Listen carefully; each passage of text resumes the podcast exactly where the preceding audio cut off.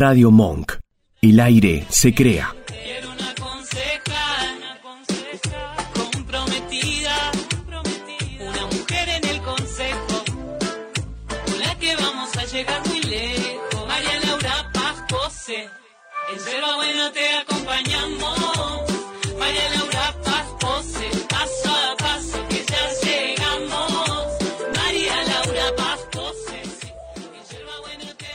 Yo estoy, sí, me quedaría todo el día escuchando este, este jingle una y otra vez. Es mi tema favorito de, de la historia de la política. me creo. levanta, me dan ganas de... Y aparte, no se vio acá, pero el baile que tiene.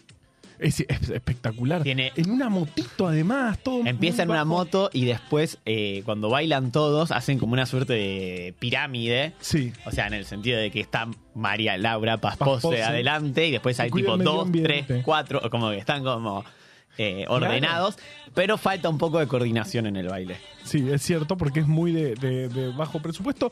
Y eso es lo mejor. Y eso es lo mejor de todo esto. Estamos en vivo en el primer camino a octubre de esta nueva era. The Eh, New Era. Sí, eh, de ¿Qué hecho, es? la carpeta que hiciste dice Era Monk. Cítrica. eh, Monk Porque es Cítrica. increíble, pero a falta de una, estamos saliendo en dos radios. Los servidores no aguantaban Para- tanto- tanta presión y Para dijeron, más placer. Dos radios, dijimos. Estamos saliendo en vivo en Radio Cítrica, en Radio Monk. eh, Y seguramente en muchas más radios piratas que dicen, ¿cómo no vamos a levantar ese Claro. contenido? Sí, sí, eh, pasaba en una época. Mi, mi padre salía en, un- en un, en un tiempo en una radio clandestina, eh, no me acuerdo de qué lo- en qué localidad, y en un momento hicieron algo raro y eh, aparecían ellos hablando durante la transmisión de una telenovela de Telefe. Espectacular. Eh, en una zona, me En una zona, por supuesto, pero, pero entraban ellos. Bueno, había una novela de estas eh, para adolescentes, Sí. estilo Cris Morena, no sé Sí. si era de Cris Morena o no, que se llamaba Frecuencia 04. Uf, cuando, eh, que era de una radio clandestina. También era un pibe que tenía una radio clandestina y bueno, obviamente todas las chicas estaban atrás de él. del de la Por- radio del de la radio clandestina, pero nadie pasa. sabía que él era el de la radio clandestina. Creo, estoy hablando sin saber. Ay, Me imagino yo. loco. Para mí, cancelemos todo y hablamos solo de frecuencia 04. aunque no sepamos nada. Que es lo que hace la gente en general en los medios de comunicación. Sí, hoy en día. Hablar de las cosas que no sabe. Pero antes que de, de- de- de- antes de, todo lo que viene, tenemos que decir un poco qué es esto. Bien, ¿O no? ¿qué es? Esto, esto se llama Camino Octubre, una, una idea que empezamos a hacer desde mi casa. eh, Empezamos literalmente en el garage. en el garage. Eh, Claro, mi padre tiene 200 millones de dólares y nos eh, eh, empezamos en el garage de 200 millones de dólares. Dijimos, bueno, vamos a ir contando lo que, lo que va pasando eh, camino a las elecciones generales de octubre. Por eso nos pareció un nombre interesante, Camino Octubre. Eh, y pasó algo un día a Nacho. de Radio Monk, quien hoy además nos está operando, el honor, dijo, que se parece mucho. Para mí no tanto. Bueno, no lo digo entonces. Y em, nos dijo, che, me gusta lo que están haciendo con Camino Octubre, ¿por qué no lo hacen acá en Monk? Y dijimos, debe ser joda, o sea, porque acá se escucha bien, se ve bien. Los que vieron el último Camino Octubre que hicimos de- desde casa, eh, soportaron casi dos horas de un eco insoportable. E igual hubo gente que lo vio, que tan, o sea, no sé, para mí lo silenciaron y lo dejaron porque no Es se probable. escuchaba nada. Tu Eh, madre, de, ¿cuán- ¿cuántas compus tiene tu mamá? Muchas computadoras, Tiene, no va tenés tipo una granja de, de- Claro, porque yo soy de de, trolls. de- de una familia de multimillonarios, eh, de ese garage de millones de dólares. Eh, así que estamos haciendo un eh, Camino Octubre que se ve bien y que se escucha bien. O sea, ya no podemos eh, culpar a los problemas de sonido por todo lo que salga mal. Pero vamos a estar acá algunos lunes, lunes por medio en principio, eh, a las 5 de la tarde por Radio Cítrica y Radio Monk y después subiremos el video en algún lado y para en los que todas quieran. las redes. O sea, lo vas a poder ver en el YouTube de Radio Monk, en el YouTube de Radio, Radio Cítrica, Cítrica. y en el de. Ciencia del Fin del Mundo. Porque esto es una producción de Ciencia del Fin del Mundo también. realmente no, todo. no, no Así que soportaban los, los servidores, entonces tuvimos que dividir. Es una gran estrategia, ¿no? Dividir. Sí, sí, sí. Tenés 10 views, las dividís. Bueno, es lo que pasó, es lo que pasó con Elon Musk, que se hizo el canchero con Twitter y dijo, ah, bueno, ahora los que tengan tilde azul pueden eh, eh, subir videos en alta definición de hasta una hora. ¿Qué hizo Apple?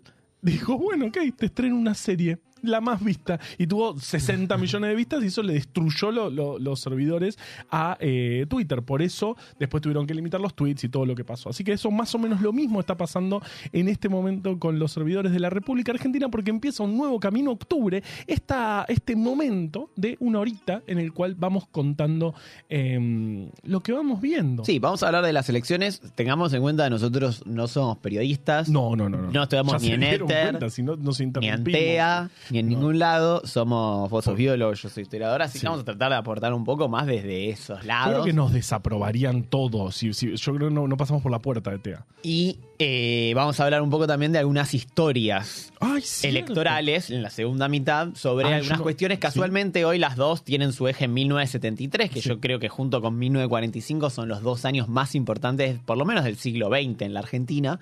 Ujú. Y Fuertes eh, declaraciones. Dicen, se quejan de que no somos periodistas, de verdad. Nuestra amiga Julia Cain, que puede venir. Claro, por supuesto. acá a hablar. Que obviamente. tampoco es periodista ella, que tampoco sos periodista, pero hizo un curso de, de periodismo. de periodismo en la facultad. Es verdad, es verdad. O de comunicación. Ujú. Es que no sé. Bien. Bueno, eh, así que si querés podemos empezar. Porque si no es la. ¿Viste la presentación que. Los programas de una hora tienen un problema a veces. Que es que eh, tardan tanto en presentarse que cuando termina la presentación ya se está terminando. Bueno, y eso fue todo por hoy. Eh, Vean el nuevo Camino pero si no dijeron nada, gente. Es cierto, sí, siendo y 07 si lo estás viendo en vivo y algún momento de la historia de la humanidad si lo estás viendo en diferido, eh, podemos arrancar con la primera parte eh, en, el cual, en la cual analizamos un poco el contexto nacional. De hecho, siempre vamos a hacer así. Primero analizar el contexto nacional. No digas después siempre, porque antes dijimos siempre y de repente ahora estamos en otra radio. Dijimos muchas lugar. cosas, cuántas cosas prometiste y, y no y mira, eh, por ahora el, el esquema va a ser primero contexto nacional y después alguna historia que tenga que ver con esto.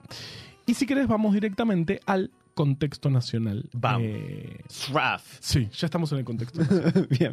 Ya, ya estamos en la nación. Sí. Bueno, si querés, la idea nuestra, digamos, básicamente es, como de vuelta, no somos periodistas, es discutir un poco sobre Cosas. cosas, política, porque la política es la discusión y la acción sobre la transformación de la realidad Sí. toda. Entonces todos estamos capacitados para discutir de política. Todos hacemos política. Y las elecciones son una foto.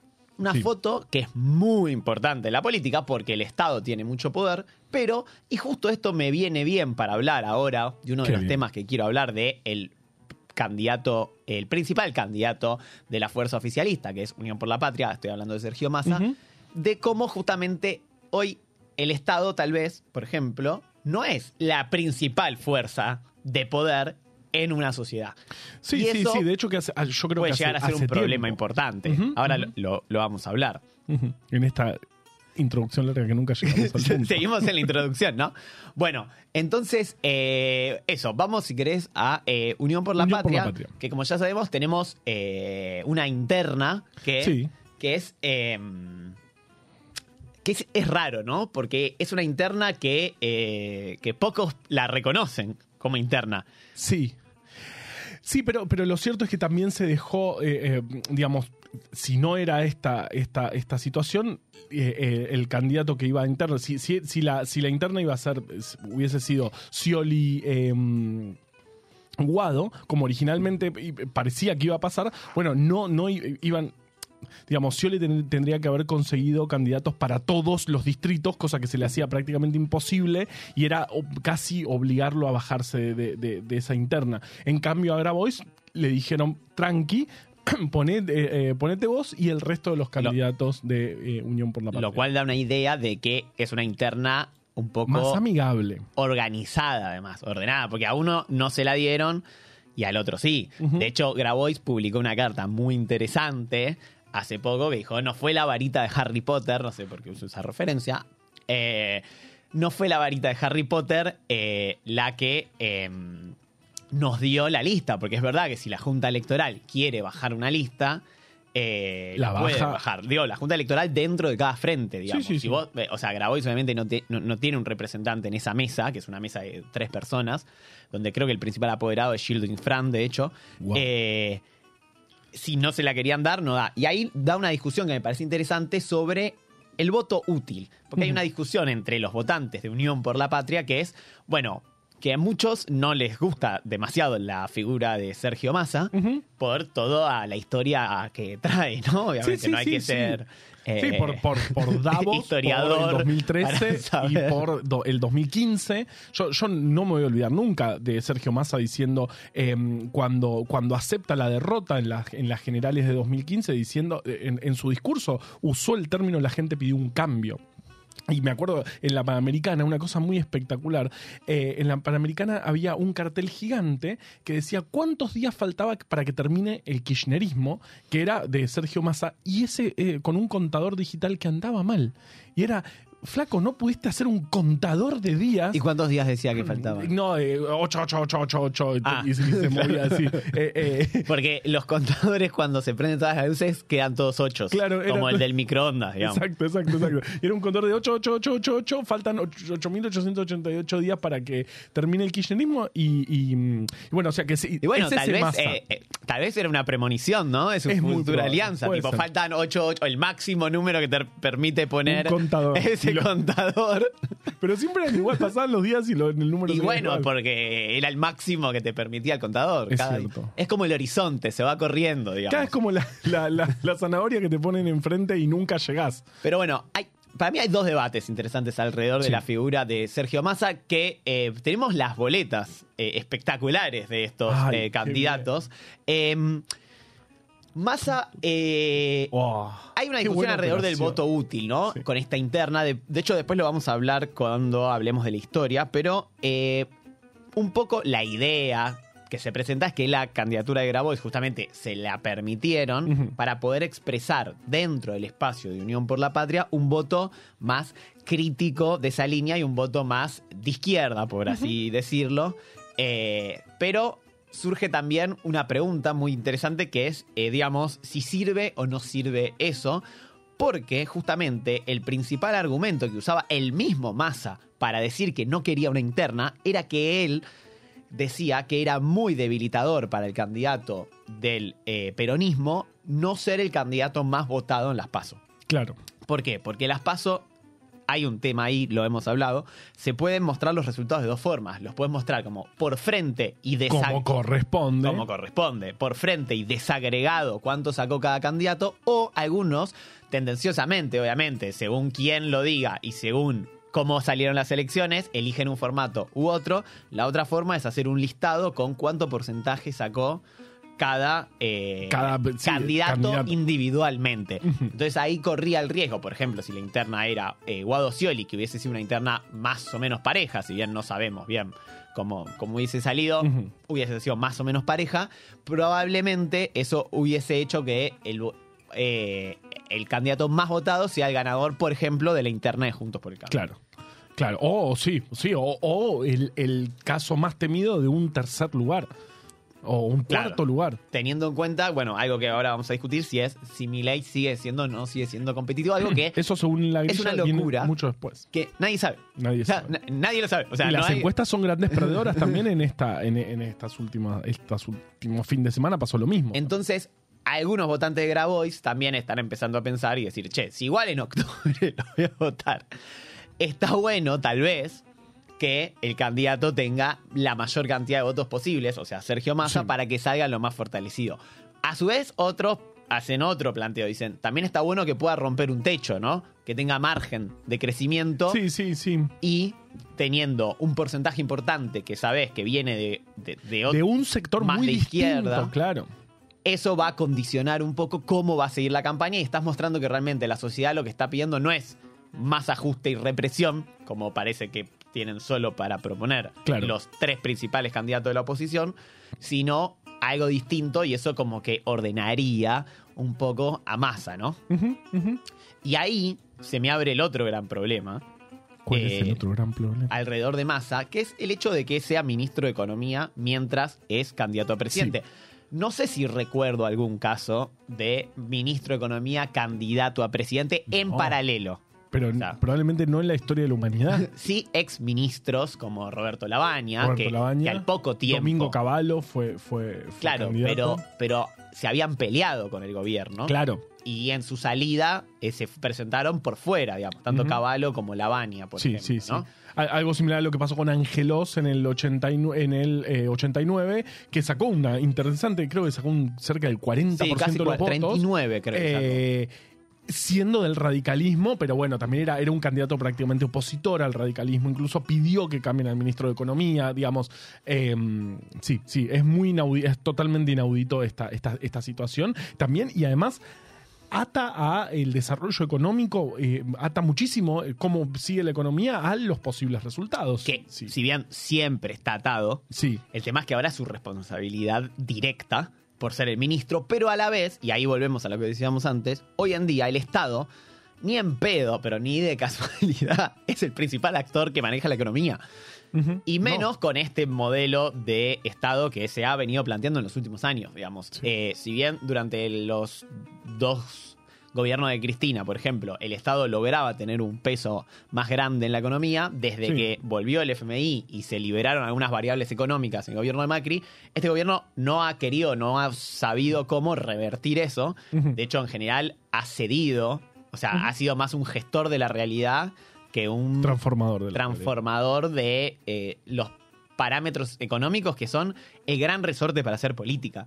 Digamos, por eso también la década del 90 generó tanta apatía política, porque si la gente, si no se podía cambiar eh, la economía porque estaba atada a la convertibilidad, ¿cómo vas a hacer para eh, hacer política? Digamos, como que entonces sí, ¿de qué Claro, sirve la política si no tengo joda. nada para hacer? Claro, y así se iban todos de joda todos los, los fines de semana. Y estaba todo bien, porque no había mucho más que hacer siendo político, digamos.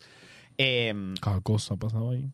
Con lo cual, Massa tiene ese problema que es que los grupos de poder económicos, hoy en la Argentina, si quieren, pueden poner el dólar, o por lo menos esa es mi percepción, el dólar a mil pesos en una semana. Sí, bueno, pero también justamente el candidato no es ajeno a esto y no, no- digamos, su principal mentor también había era, era Brito, el, el- el que se mató en un helicóptero, Sí. el de, de Banco Macro, o sea, este- él es muy cercano a todo esto. Claro, bueno, pero ahí entonces me da una duda. Significa que entonces no, porque a la vez la situación económica está mal y necesitamos transformaciones. Entonces, ¿qué? ¿Eso significa que no las va a hacer? ¿O significa que tiene un acuerdo para que no lo golpeen y mantener las cosas como está? ¿O significa que le chupan huevo y lo van a hacer mierda? Que también es una posibilidad, porque recordemos que cuando Macri asumió, Fuertes declaraciones. cuando Macri asumió, digo, las amistades tienen su límite. O sea, Sí. Ah, Macri- Después vamos a hablar de las amistades en la segunda parte. Macri subió con todo el acuerdo con el campo y el campo le hizo un lockout hasta que no devaluó, devaluó, Hasta devaluó y devaluó. ellos querían, no, un poquito más, un poquito más, un poquito más. Y lo mismo le, le pasó a Menem en su momento, digamos. Sí. Hizo Me acuerdo Carrió diciendo eh, no, no quisiera que rompan las silobolsas. Eh, eh, eh. Con lo cual es un tema para discutir, sobre todo en este contexto, Sí. donde el Estado no logra tener la incidencia que podría llegar a haber tenido en otras épocas. A mí me fascina cuando veo, por ejemplo, las épocas del primer peronismo, el poder que tenía el Estado en Sí. materia económica, incluso en materia política, o incluso otros países hoy, digamos, donde lo- el Estado tiene otro grado de poder y hoy, en gran parte por el tipo de economía financiera, Sí, por estar ata- atados al FMI con un descentralizada y la deuda con el FMI, el Estado tiene muy poca. eh, injerencia económica que en- básicamente es el poder. Hay que decir igual que Massa ha hecho algunos gestos interesantes, por lo pronto, que rompen un poco con lo que uno esperaba de él, ¿no? Ujú. Digo, la negociación con China, el, acto que hizo con Cristina eh, con el avión recuperado de la ex ESMA. eh, al- algunas declaraciones, digamos, eh, que, que la verdad que han sorprendido un poco, tratando, creo, de fortalecer un poco ese votante eh, kirchnerista, pero también mostrando que no quiere ser un maniquí, no, quise que no decir, a porque un maniquí es raro, ¿no? Un maniquí, no, porque la- la- El maniquí es más decorativo. Claro, no, el títere no lo, lo maneja. mueve nadie al maniquí. Claro. Justamente. Es, es todo lo contrario un maniquí. Ya sabemos cuál es el maniquí. Eh, No. No lo podemos decir. No lo podemos decir. No, no, estamos atados, tenemos una pauta muy grande. Muy grande, sobre todo de- Imagínate. de bueno. Eh, si querés podemos pasar Entonces, esa es la situación, eh, Unión por la Patria, digamos. Yo creo que, eh, a pesar de los resultados que por ahí ahora hablamos un rato de, de Santa Fe del fin de semana, que fueron muy adversos, y cómo y ver que cada vez más provincias están eh, ganando la- la- las está empezando a ganar la oposición, creo que el, el- el Unión por la Patria está en, un- en una situación mucho más ordenada de la que, de la que esperaba yo si íbamos a una interna encarnizada. Yo le tenía mucho miedo a la interna encarnizada porque se fue, porque mi miedo mayor fue, y lo digo, lo digo siempre, eh, las elecciones provinciales de la provincia de Buenos Aires de 2015, donde eh, Aníbal Fernández y Julián Domínguez se acusaban eh, directamente de narcotraficantes y eso hizo que... en el programa de Tinelli. El- Claro, claro, claro, claro. Y eso llevó directamente a la gobernación de eh, María Eugenia Vidal, que, que- que fue muy mala eh, para, para mm, la provincia de Buenos Aires. Entonces yo le tenía mucho miedo a esa situación y yo veo una interna de Unión por la Patria muy ordenada, digamos, eh, eh, esto que decíamos de Grabois, no, no, no hay, no se están matando públicamente, y del otro lado un poco sí. Eh, del otro lado, de, de hecho, en mismo Santa Fe, eh, la candidata Lozada, que las encuestas decían que iba, que estaba prácticamente empatada y perdió por 30 puntos dentro de su espacio con eh, Puyaro, lo, lo ha- lo ha acusado de narco, que igual tiene bastante se escucha, bastante Claro, turbia. como no es, no es ilógico, no es ilógico. pero si, si realmente crees que es narco, no te presentás en el mismo espacio. de Claro, última. claro, claro. Y, y bueno, y un poco pasa, ¿no? En la interna de Juntos por el Cambio, Sí. que eh, si bien creo que Bullrich y Larreta han bajado un tono en las declaraciones entre ellos, Sí. sí es muy violenta, digamos, la el discurso que están manejando. Es como que hay una competencia para ver quién es Más el de derecha. más de derecha. Sí. Eh, y en el medio, digamos, eh, tenemos algunas chicanas divertidas. A, a mí la que más me divierte, creo que a todos, es esos afiches que obviamente mandó a hacer alguien de la reta, Sí. que dicen Carolina Serrano Presidente, que era supuestamente el nombre de guerra que tenía Patricia Bullrich en Montoneros. Sí. Si bien ella jamás dijo haber sido parte de la organización Montoneros, sino lo que dijo hace poco es que ella era parte de la JP, que la Sí. JP respondía a Montoneros y que eh, y que hace una autocrítica muy fuerte y que los desaparecidos no son 30.000. De paso, lo tiro ahí en el medio, ¿viste? Como, claro, claro, o sea, ya que, ya que me preguntan. Eh, es muy fuerte, ¿verdad? por las dudas. Y por las dudas no fueron 30.000 y no eran inocentes. eh, y es muy fuerte, digamos, hablando de democracia, porque hablamos de elecciones, tenemos que hablar de democracia. eh, el- los spots de Bullrich, Sí. donde su eslogan es todo o nada. Sí. O, o- o- o el cambio es profundo o no es nada. Y aparte habla de los piquetes, ponía a la misma altura a los narcos, a los piqueteros Sí.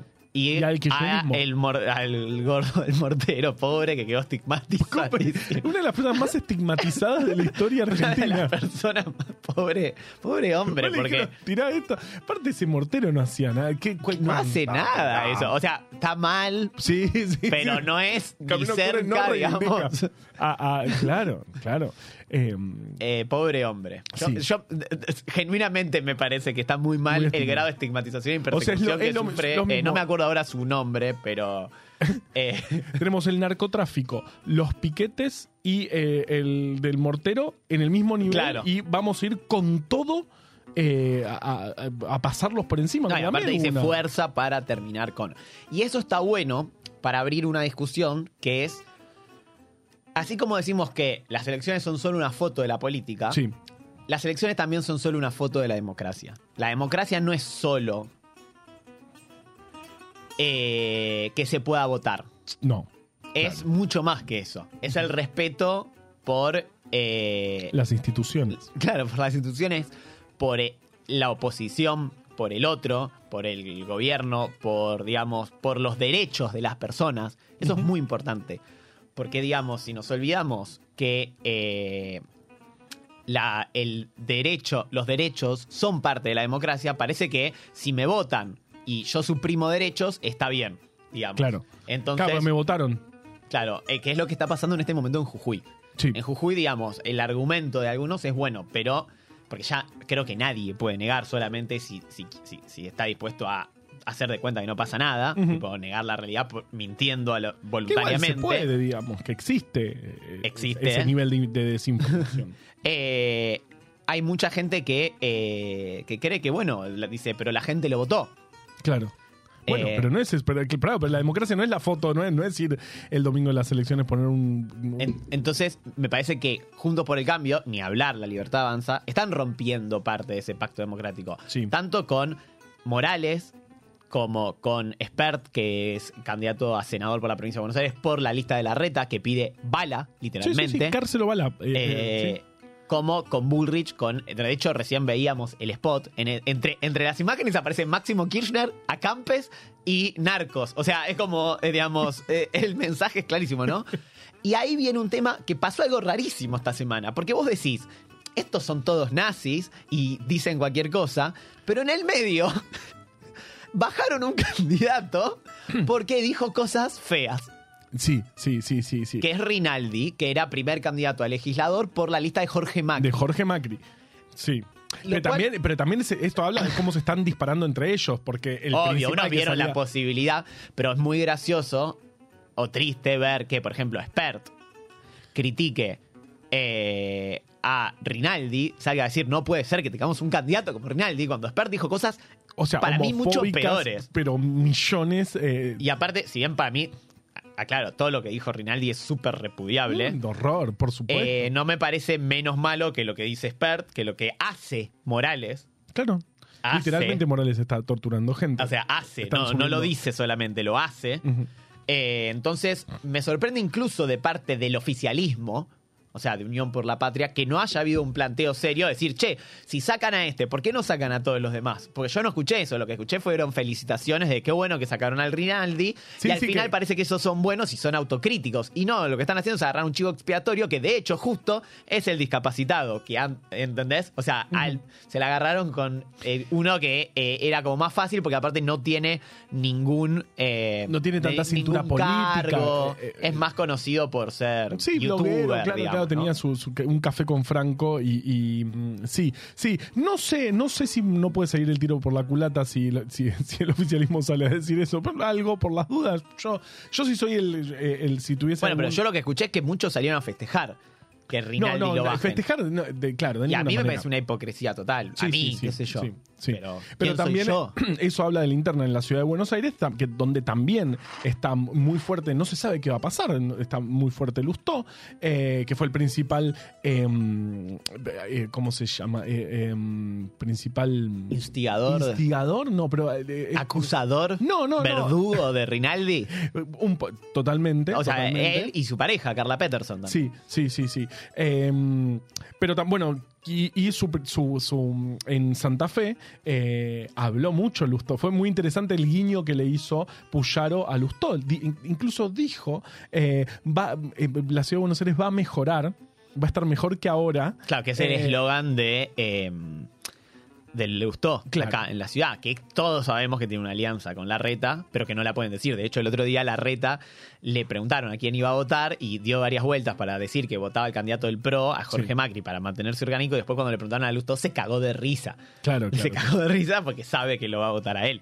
Eh, pero bueno, si querés para cerrar esta parte, Sí. vamos a hablar un poquito de eh, la tercer fuerza Tercera. en intención, Sí. eh, que es la Libertad Avanza, que está Ajá. pasando algo rarísimo con eh, Javier Milei. Lo primero es que el mismo día en que... eh, Ay, qué bárbaro. ¿De qué es el afiche que tiene Milei en la, en la mano? Y puede ser- llegar a ser de un perro. O la ser- constitución, Ah. o, o un afiche del mismo. Por- Sería sí, divertido que sea. Es como un, un- Tiene como un pico de pato eso. No, sé- no sé, ¿eh? Bueno, no sé, si alguien lo sabe. Que lo diga Eh, en el chat eh, de manera urgente. Em, el mismo día que cerraron las listas, es como que Milei desapareció de Sí. los medios de comunicación. Le dijeron, lo baja un venían cambio para mí. bancando, ¿no? Porque evidentemente ya hizo el trabajo sucio de derechizar totalmente a la política. De hecho, todo esto que hablábamos de Juntos por el Cambio es un claro reflejo de eh, lo que el efecto Milley logró hacer en, eh, en la política en general, incluso en Unión por la Patria. No es casualidad que el candidato de Unión por la Patria sea Sergio medio Tomás. que el más de derecha, por así decirlo, dentro del espacio. Sí, ¿no? sí, sí. Entonces, eh, y hay un tema con la encuesta, y que yo creo que lo podemos vincular con lo que pasó con Lozada, que es que ya ve- lo hemos dicho varias veces, y algunos de a poquito se están dando cuenta en algunos lugares, que las encuestas hoy no están funcionando muy bien porque no hay un método claro de cubrir a toda la población. No. Hasta hace 10 años, ponele, Sí, yo O menos, tal vez. teléfono fijo. todos, gente con dinero, con poco dinero, niños, bueno, los niños no votan, pero adolescentes y adultos mayores, todos tenían teléfono en su casa. Entonces todos Sí. podían responder una encuesta por teléfono. Sí. Con algún tipo de sesgo, obviamente, Sí, sí, sí, pero que Pero que estaban marcabas muy- unos y. pero que estaban muy bien trabajados, porque eran muchas décadas de, encuestas así. Entonces estaban bien trabajados. Y hay que decir con que en un- instrumentos bien ajustados. hubo un momento donde las encuestas eran bastante cercanas a la realidad, digamos, solían tener un margen de error bastante escueto, excepto las encuestas que adrede buscaban instalar otro escenario, ¿no?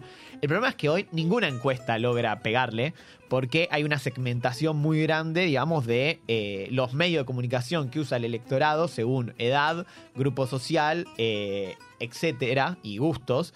Eh, y entonces es muy difícil medir y suelen tener un sesgo favorable los grupos más intensos. Sí. Los qué pesado. Los que pesado, los que ves a alguien encuestando y vas a decirle yo, yo, yo voto, yo voto acá, acá, acá. Y entre ellos tenemos, por ejemplo, a Carolina Lozada Claro. y a Javier Milei. O en su momento a eh, Menem en La Rioja. Por eso se explicaría que en esas encuestas esos personajes hayan tenido tanta intención de voto por encima de lo que realmente ocurrió, ¿no? Sí, sí, sí. Yo, yo, yo creo, creo, creo en eso. Igualmente eh, eh, quiero ver qué pasa con, con Javier Milei. En la gran encuesta que tenemos en La Paso, Que igual va a sacar muchos votos. va a sacar muchos votos. Eh, pero parecería que no va a sacar los suficientes votos como para ser competitivo, como para llegar al balotaje. Sí, sí.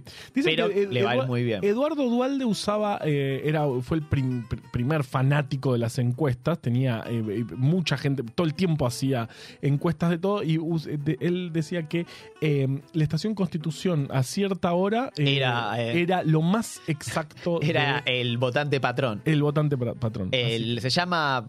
Bueno, en las elecciones, cuando se fiscaliza, cada partido tiene.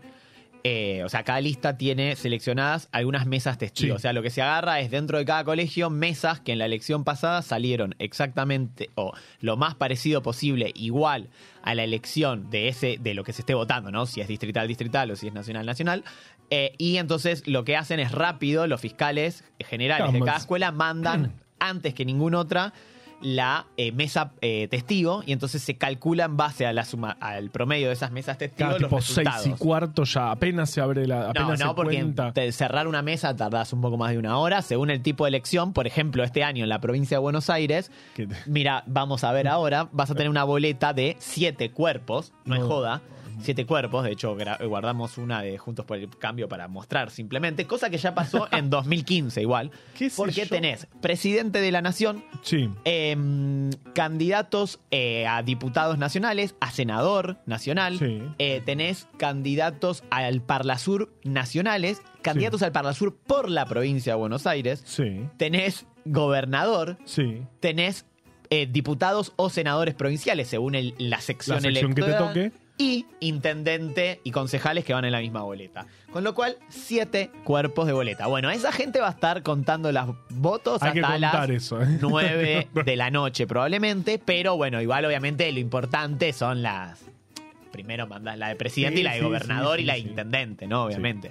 Y aparte, Eh, ya con eso no vas a hacer corte de boleta, la cagás. Haces corte de bueno, boleta ahí. por eso, la, en la, eh, Juntos por el Cambio, la, eh, la línea, la reta, decidió, por ejemplo, a Santilli ponerle, eh, los Muy que están fuerte. viendo, un color muy intenso, porque si no se pierde, porque justo Claro. el gobernador queda me- casi en el medio, digamos. Claro, claro, claro. Entonces le hicieron como un colorinche ahí. con Gustavo Pose, que no tiene nada que ver con.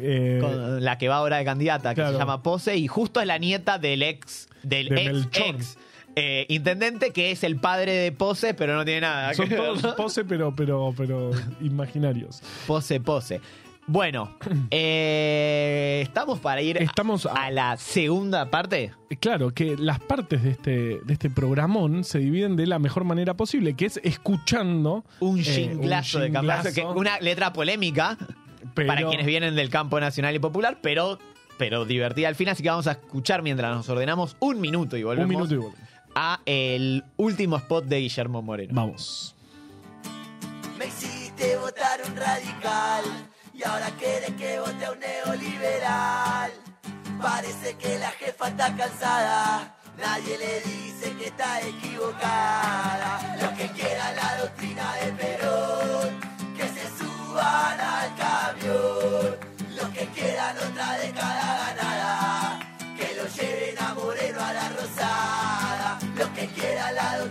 de Perón, que se suban al camión. Los que quieran otra década ganada, que lo lleven a Moreno a la Rosada. Y al que quiera otra década perdida, ahí lo tiene el candidato de Cristina.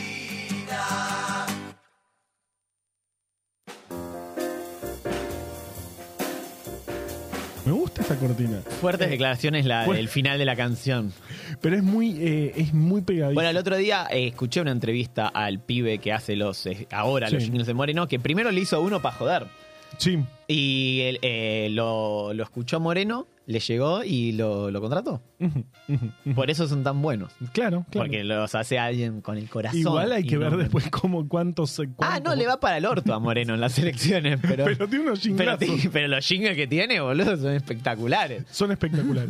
bueno, en esta, en esta segunda parte, eh, la primera parte tratamos de contar algo de actualidad y la segunda parte vamos un poco más a la historia, cosa que no- nos gusta hacer eh, bastante. Y yo traje algo que... Que tiene que ver igual con las elecciones de ahora tiene que ver también, ¿no? mucho con las elecciones de ahora. Porque si vos mirás, por ejemplo, qué pasa en Lomas de Zamora, ¿Qué eh, distrito? señor La distrito, historia. Bueno, ahora vamos a hablar bastante, Ah, vamos pero. a hablar mucho. Pero si vos mirás ahora, por ejemplo, el, el afiche este de, de Insaur, llama mucho la atención. Mira, tenemos a Massa, presidente, Axel, gobernador. Hasta ahí no me llama la atención. No llama la atención. Federico Ottermin, intendente, Eh. Fede, que es eh, cercano a la Cámpora, es, fue eh, presidente de la Cámara de Diputados de la provincia de Buenos Aires durante todo el mandato de Axel. Por ejemplo, es el esposo de la... eh, Vila, Daniela Vila, eh, la ministra de eh, Medio Ambiente. Ambiente de la provincia de Buenos Aires, de la Cámpora también, y por otro lado, Martín Insaurralde, Martín Insaurralde, que fue intendente un millón de veces, candidato Y aparte, a que diputado si no nacional era en el 13. Axel, si Axel llegaba a ir Sí. a la nación, el candidato a gobernador casi seguro hubiese sido eh, Martín Insaurralde. Martín Insaurralde, hoy eh, jefe de gabinete de la. O sea, es- Y es eh, virtual líder de los intendentes De- peronistas del sí, conurbano. sí, o sí. sea, no existe ese cargo y el presidente del PJ estaría bueno un- bonaerense. un cargo de virtual líder de todos los, los intendentes. Pero en, las mesas, en la mesa más chica de los intendentes siempre está Martín Insaurralde desde hace muchos años.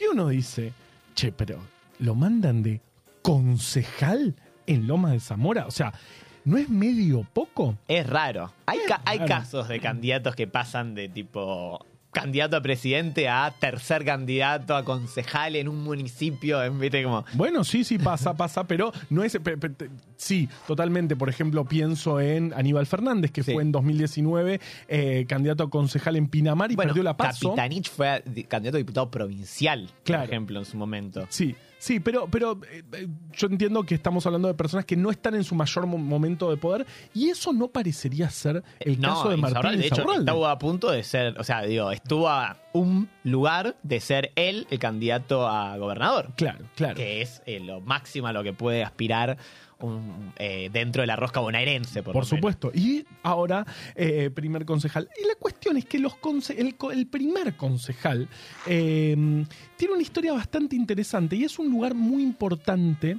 en, en las intendencias. Y el que descubrió que era un lugar importante en las intendencias, por supuesto, que quién fue. el padre de todos los intendentes del conurbano para mí. Claro. O sea, si bien no lo es, y un lomense. Un lomense también, por supuesto, porque la historia nos lleva a Lomas, que es Eduardo Dualde, el doctor Eduardo Dualde, que ahí lo tenemos en esta noticia espectacular. Doctor Eduardo Dualde, nuevo intendente provisorio, quiere verticalidad. Eso Sí, por, el marco interna que había dentro del peronismo en aquel momento. Claro, esto- estamos en el año Pero- 1974. Claro. O sea, Eh, en 1973 habían sido las elecciones en.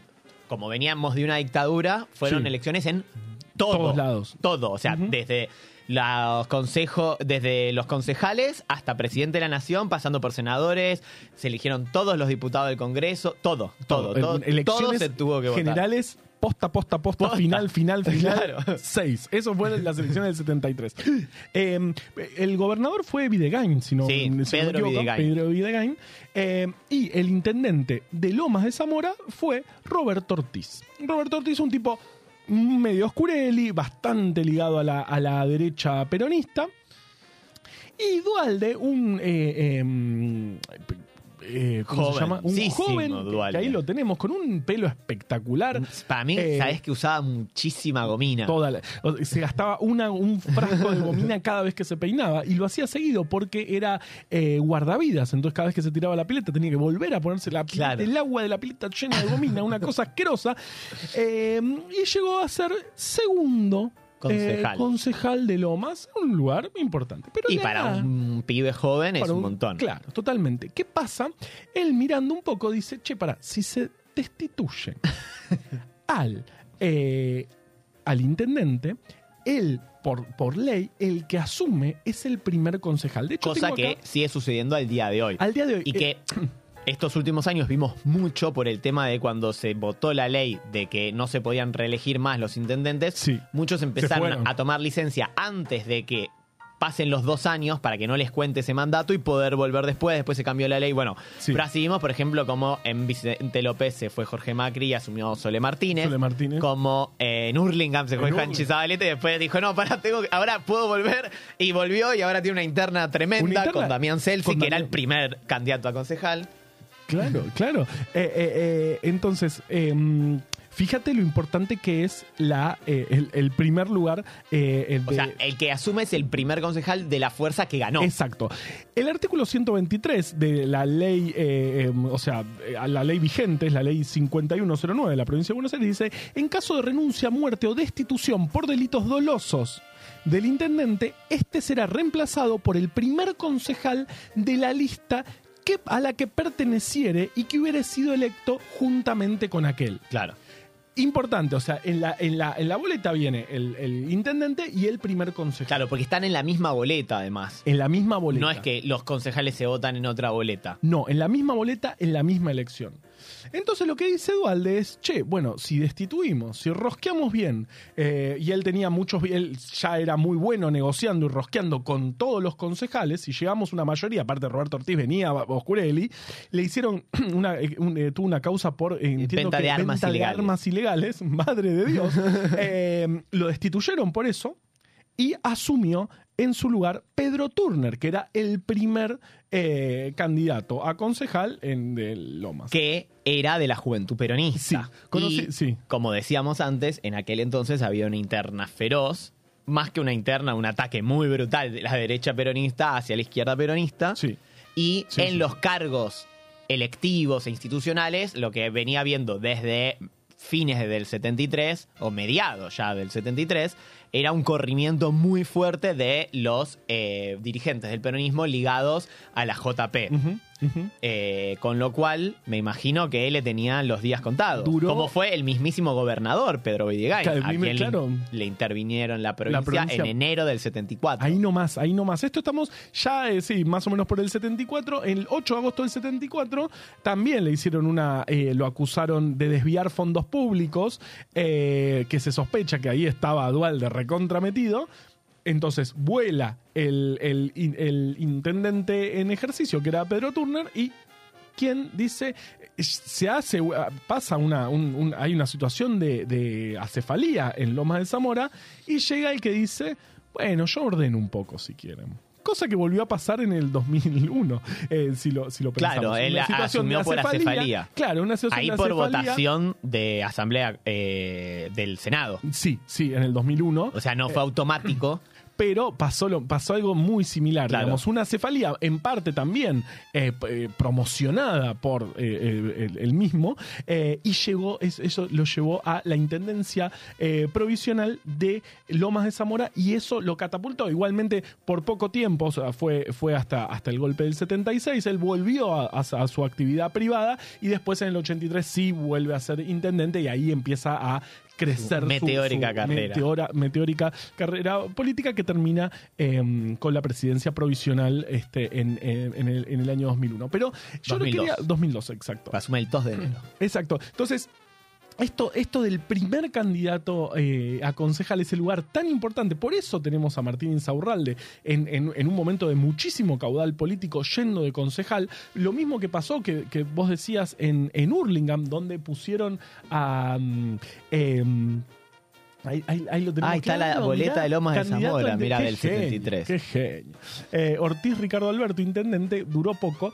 eh, y a- a- allá por, por allá abajo en la lista estaba, aparecía eh, el guardavidas Eduardo Dualde. Entonces, fíjate lo importante que es este, este, este primer candidato a concejal. Lo mismo que, que decías recién de Hurlingham, pasó eso, digamos, el primer candidato a concejal, Damián Celsi, más ligado a la cámpora, enfrentado de alguna manera a Zabaleta.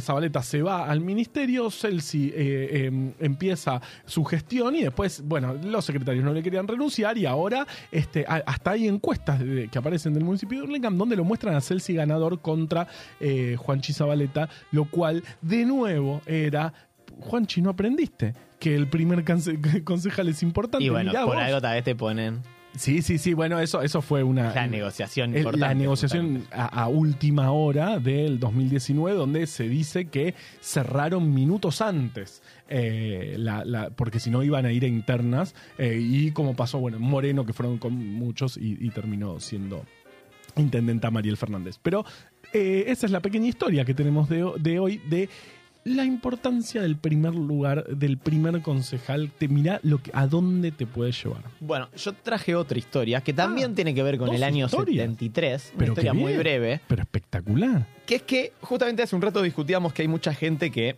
va a votar a Juan Grabois para expresar su apoyo al Frente Unión por la Patria, pero desde una postura más, digamos, entre comillas, de izquierda. Sí. Digo entre comillas porque no es la definición que utilizan, pero bueno.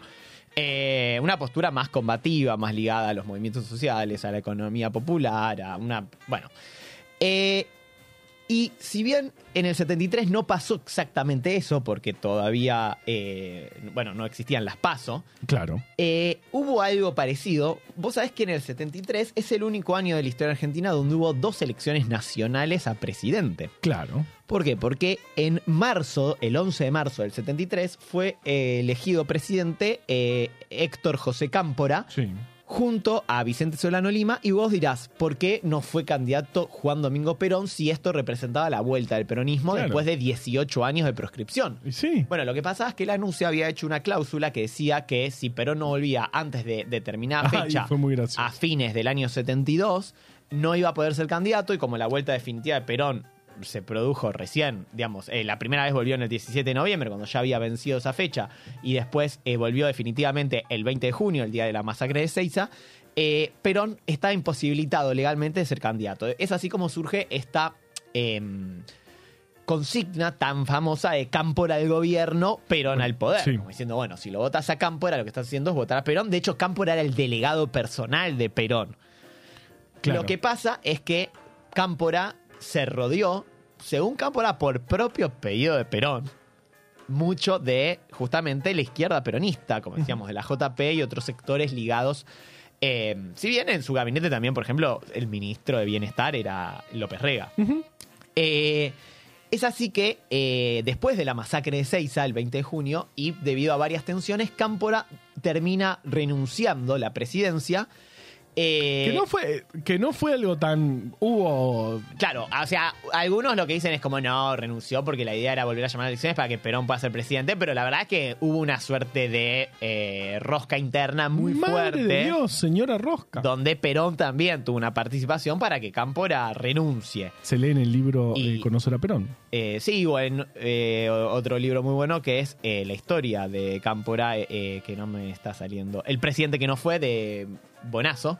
Es así que en septiembre del 73, después de un gobierno interino de Raúl Lastiri, Sí. que era el yerno de López Rega, que Mm. justo era el presidente de la Cámara de Diputados, y le cae a él la presidencia, eh, realmente le caía eh, a- al presidente de la Cámara de Senadores, que era la JP, y también lo hicieron renunciar. Bueno, toda una cosa eh, así.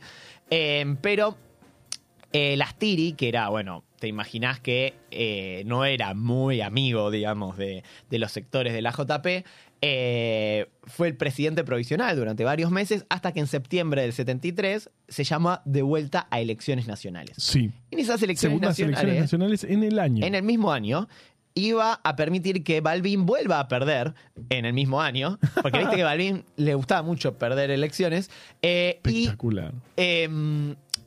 Pero en el cuarto oscuro, de todas las listas había una boleta. Pero de Perón Perón, que era la fórmula, Sí. eh, o sea, porque María Estela Martínez de Perón, más conocida como Isabelita, estaba en. eh, era la candidata a vicepresidenta. Había dos boletas. Sí. La del Frejuli, el Frente Justicialista de Liberación, que sería la boleta oficial, Sí. y la del FIP, que es la que estamos viendo en pantalla, el Frente, Frente de Izquierda, Izquierda Popular. Popular. ¿Qué era el Frente de Izquierda Popular? Era un frente que había creado eh, Abelardo Ramos, el historiador, líder de un partido que siempre fue aliado del peronismo, que él viene, es uno de los fundadores, junto con Nahuel Moreno, del trotskismo argentino, que hay que entender que el trotskismo en su origen era peronista, o sea, hacía entrismo en el peronismo, Claro. participaba del peronismo. Nahuel Moreno en un momento se va de esa estrategia en el año 65 y Abelardo Ramos, que ya estaba peleado con Nahuel Moreno hace bastante tiempo, forma el Partido Socialista de la Izquierda Nacional y...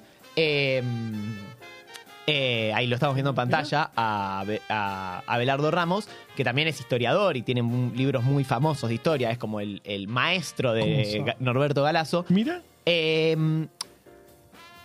presentan la boleta de lo mismo, o sea, los votos se sumaban y era el mismo candidato, era Perón Perón, pero la diferencia era decir. ¿cuál era el eslogan? Era votalo a Perón por izquierda Claro. ahí lo estamos viendo.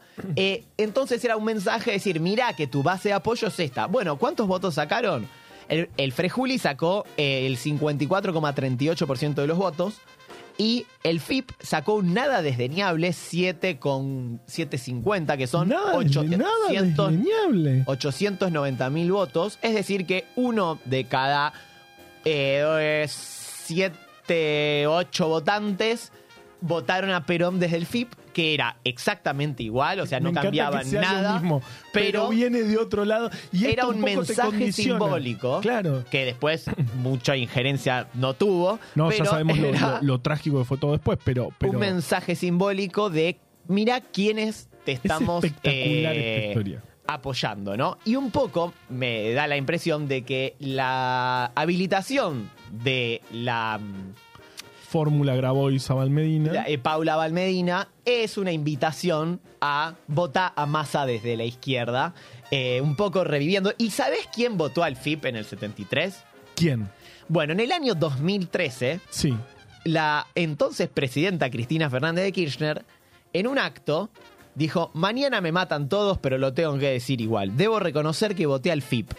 No lo puedo creer. Eh, no lo puedo creer. eh, o sea que en el 73, eh, Cristina votó a Perón por izquierda, votó al FIP de Abelardo Ramos, y en ese acto estaba Víctor Abelardo Ramos, hijo, que era, eh, eh, que- o sea, el hijo de Jorge, Claro. que es eh, dirigente político acá en la ciudad, tiene un tiene una organización que se llama Patria Grande, que no es Patria Grande la de Itaí Hackman, Sí. y, eh, sino es otro.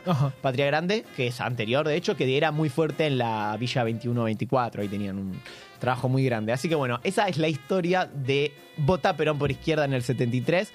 Una suerte, una colectora con el mismo candidato. Con el Es, es muy polémico lo que estamos viendo en imagen. Mucha gente se está, eh, Alarmante. está muy preocupada.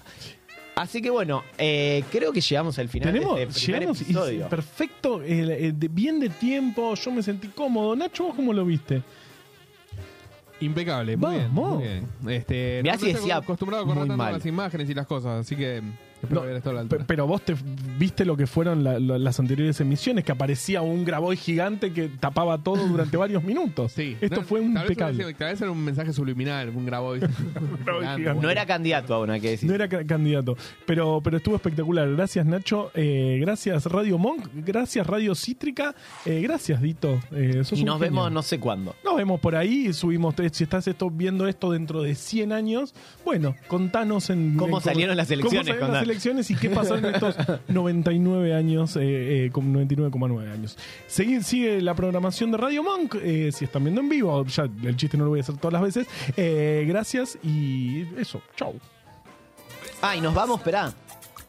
Con mi jingle favorito de, la historia, de, los humanidad. jingles, que es en 2019, cuando Mariel Fernández, que ahora busca la reelección en Moreno, eh, fue a la interna contra eh, Walter el marido Festa, de Romina que Uric. a la vez ya le había ganado en 2015 la interna a Mariano West. Sí. Y eh, West, eh, o sea, un intendente del oeste, se llama Mariano West, es espectacular. Bueno, eh, y el mejor jingle de la historia es Festa no está de Mariel Fernández, así que nos vamos con ese. Con ese jinglazo, vamos.